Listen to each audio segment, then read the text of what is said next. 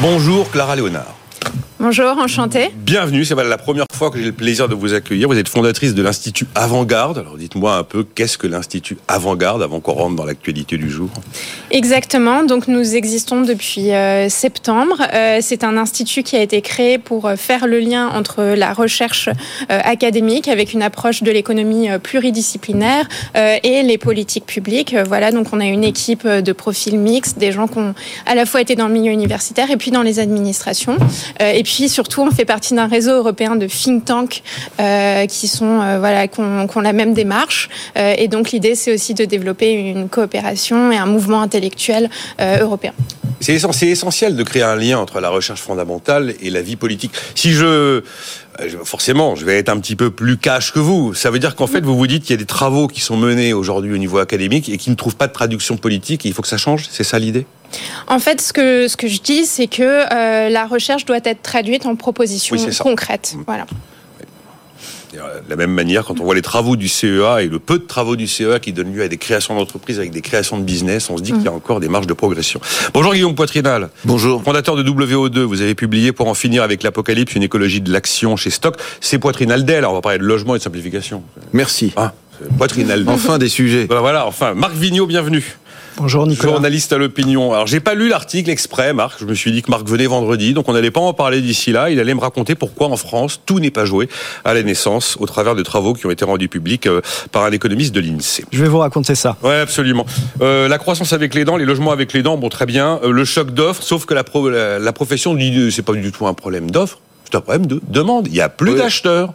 Et d'ailleurs, j'en discutais avec Pascal Boulanger de la Fédération des promoteurs immobiliers. Après le fameux choc d'offres et les quelques 5-6 propositions qu'il y avait dans le discours de politique générale d'Atal, il me disait, mais moi, c'est pas mon sujet aujourd'hui. C'est que j'ai pas d'acheteurs.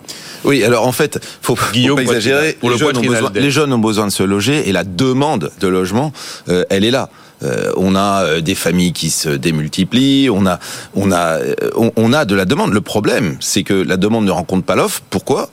Parce que cette demande, elle est maintenant aujourd'hui plus insolvable qu'avant parce que les taux ont augmenté de façon extrêmement violente et c'est une décision euh, euh, franchement dont on va voir là maintenant les répercussions dans les années dans les années qui viennent. Mais la, la violence de la hausse des taux euh, été très mortifère pour beaucoup de projets. Mais surtout derrière ça en fait nous avons des prix qui sont trop élevés pour le logement et il faut se poser la question de savoir pourquoi ces programmes aujourd'hui restent vides tout simplement parce qu'ils sont trop chers. Pourquoi est-ce qu'ils sont, trop, sont trop chers. Ils sont trop chers parce que nous sommes dans un univers de production hyper réglementé, certains diront même collectivisé.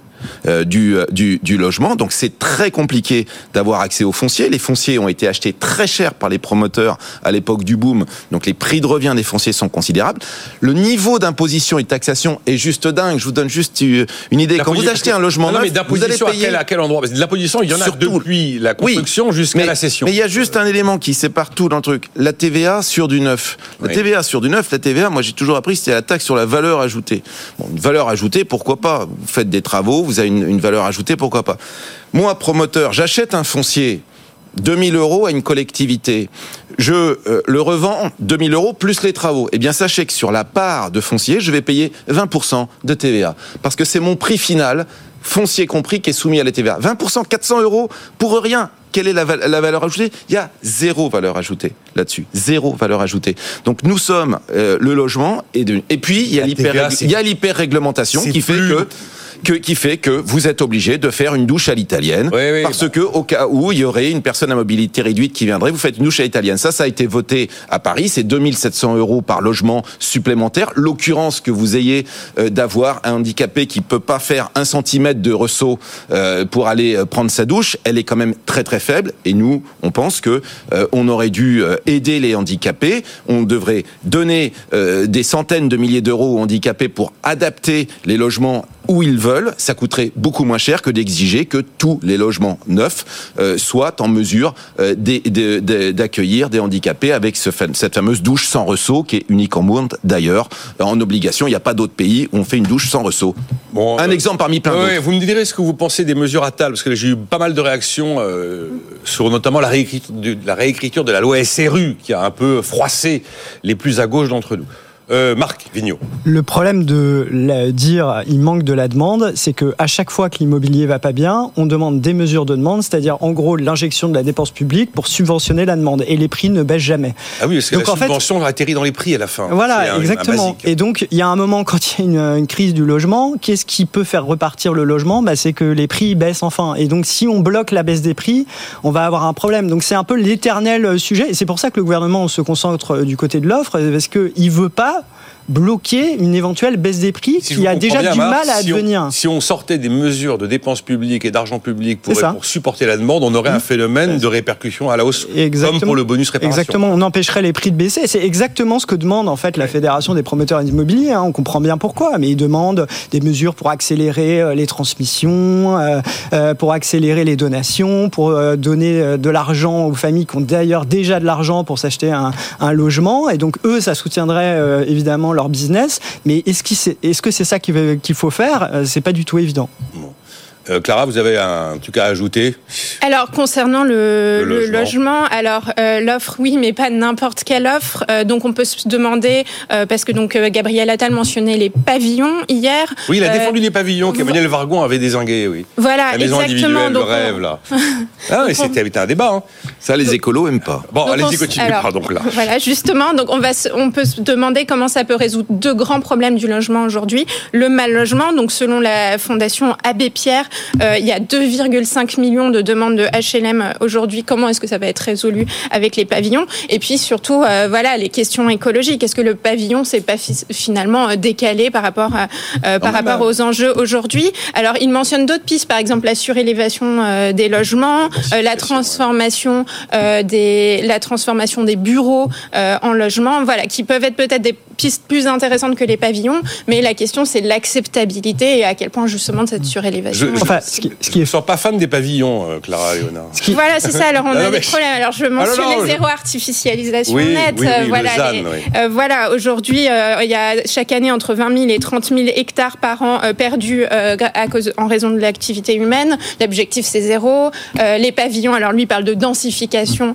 des zones, mais à quel point c'est possible. oui, oui, Gabriel Attal, il dit il y a des terrains privés sur lesquels il y a de l'espace, mais c'est déjà artificialisé. Donc si vous coupez votre terrain en deux et que vous décidez de faire une, construire une maison et que vous voulez la louer, bah super. Mm. et donc, on n'a pas besoin pour ça de d'artificialiser des sols. Donc ça, il faudra vérifier. Moi, ce que je trouve fascinant dans les annonces de Gabriel Attal, c'est quand même on nous ressort toutes les tartes à la crème qu'on nous a sorties depuis des années. Alors soit euh, ils vont réussir à le faire vraiment, soit on se dit mais franchement, euh, euh, pourquoi vous ne l'avez pas fait avant? Par exemple, quand il dit on va surélever les un, peu ce qu'on pourrait appeler les dents creuses en ville.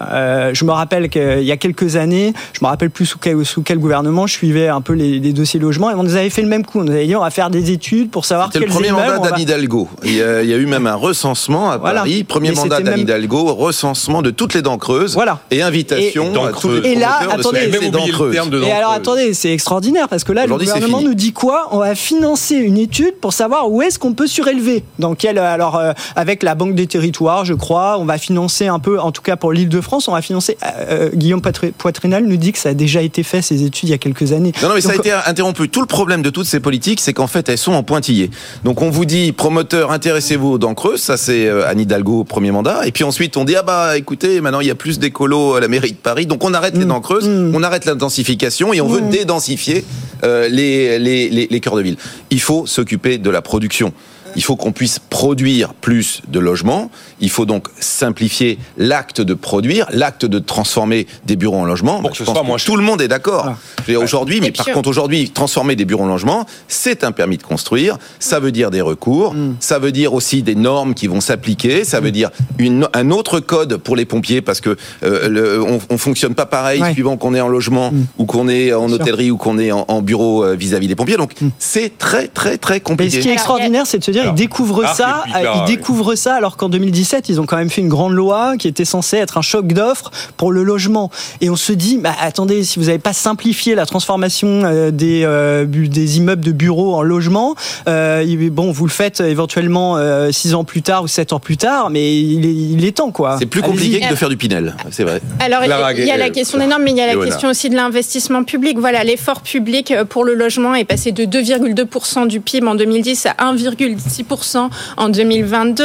le nombre de logements sociaux financés est le plus faible depuis 15 ans.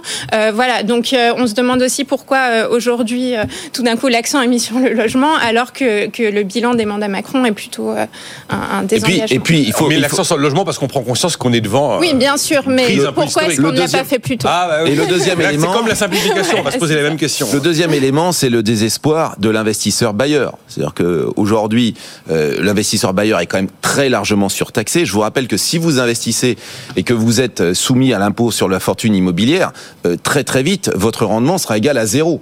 Euh, donc euh, on est sur des, euh, on, on, est quand même sur aussi une surimposition et puis tout l'encadrement législatif est quand même très défavorable aux bailleurs, très favorable aux locataires. Tout ça désespère et on a aujourd'hui beaucoup, on a des retraits des bailleurs aujourd'hui de, du financement de, de logements neufs. Mmh. Donc ça veut dire que le coût du capital va coûter plus cher puisqu'en fait on a moins de fonds propres. Je rappelle qu'il y a quand même dans, dans le prix du, au mètre carré, il y a quand même un coût du capital et plus il y a d'investisseurs et plus ce coût du capital baisse. Alors vous avez vu que notre euh, nouveau ministre délégué au logement, c'est Guillaume Casbarian. Justement, il est controversé parce qu'il a fait voter quand il était parlementaire, quand il était président de la commission des affaires économiques à l'Assemblée, il a fait voter une loi euh, pour expulser plus facilement euh, les mauvais payeurs et on lui dit bah c'est antisocial, ça met des gens qui ont des vraies difficultés, voilà, ça les, ça les, ça les, on, dit qu'ils sont responsables et on va jusqu'à prévoir, je crois, des, des, des peines de prison. Donc il a été beaucoup critiqué pour ça, mais c'est vrai que la législation protège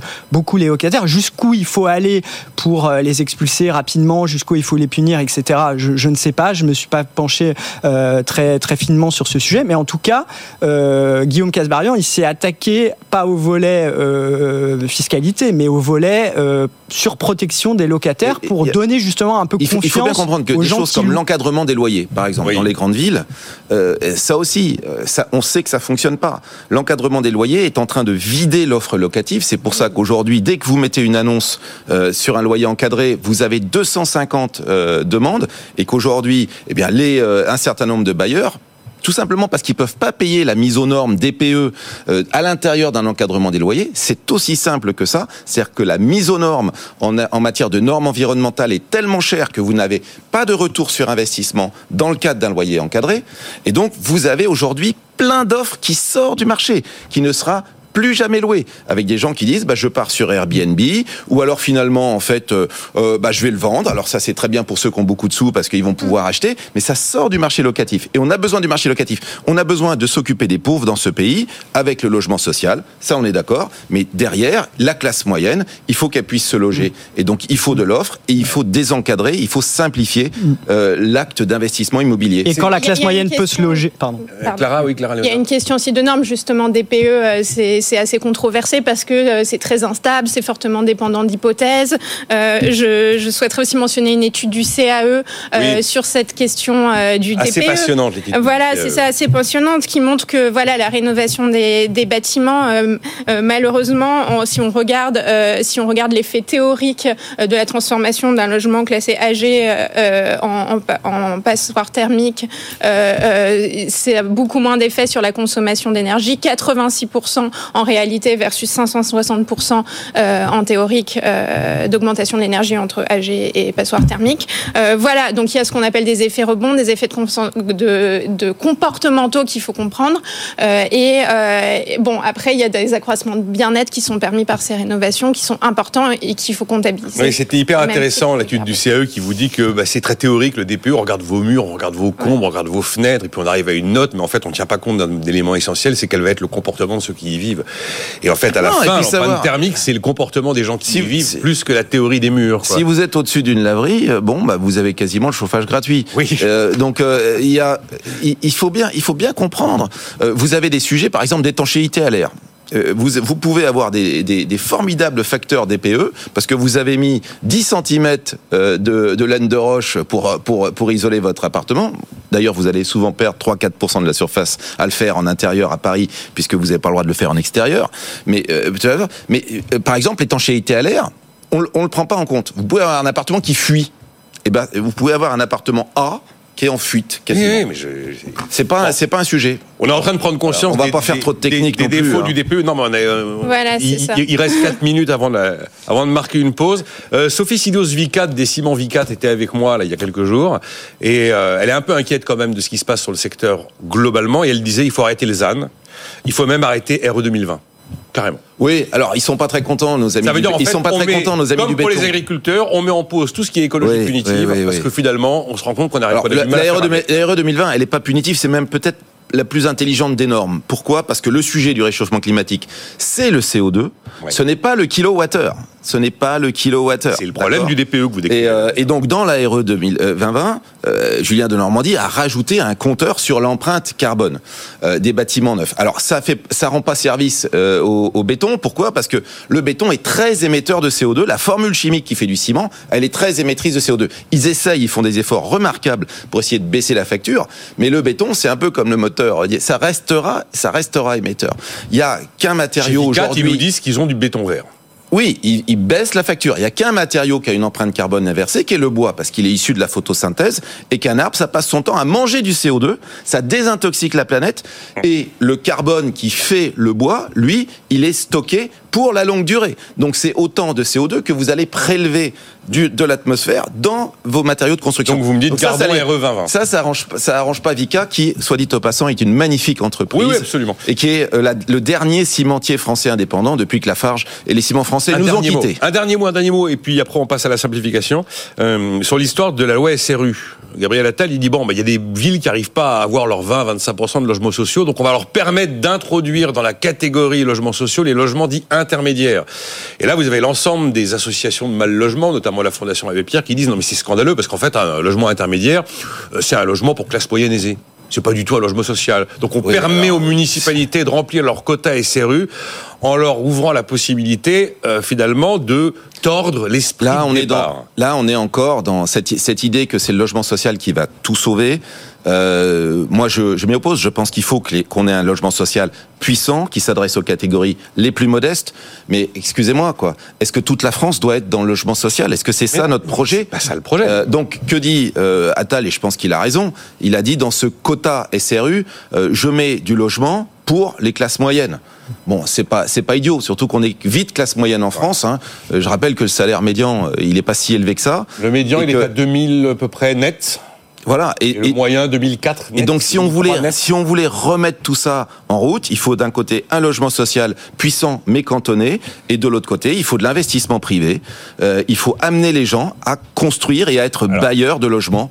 C'est ça qu'il faudrait faire. Une mais- chacun un mot pour conclure et on marque une pause. Allez-y, euh, Clara, allez-y. Il y, a- il y a aussi une question de temporalité. Donc, je ne vais pas rementionner les chiffres, mais quand il y a deux- 2,5 millions de demandes de HLM, c'est-à-dire qu'on a une situation aujourd'hui où il y a un très grand besoin de, de logement social. Alors, si on agit en effet sur, euh, sur les facteurs qui permettent aux gens de sortir de la pauvreté structurellement à long terme, c'est extrêmement a, on a, positif. on a augmenté les, les minima qui permettent d'accéder euh, au logement social. Il faut le savoir pour, pour répondre à la crise du logement que on a, on a augmenté ces minima. Donc évidemment, quand vous dites à quelqu'un, vous pouvez euh, payer là 100, mais si vous êtes en logement social, vous, pouvez payer 70, il va de toute façon déposer un dossier au logement social. Je veux dire, c'est ça. Marc, c'est- En fait, la logique, ça, du, la logique du gouvernement, c'est de dire, on constate que les maires, pour construire, ils ont besoin d'avoir la main un peu sur qui ils mettent euh, dans leurs logements sociaux. Donc en fait, c'est une demande qui vient un peu du terrain, et puis ça correspond au discours politique de Gabriel Attal, tout pour les classes moyennes.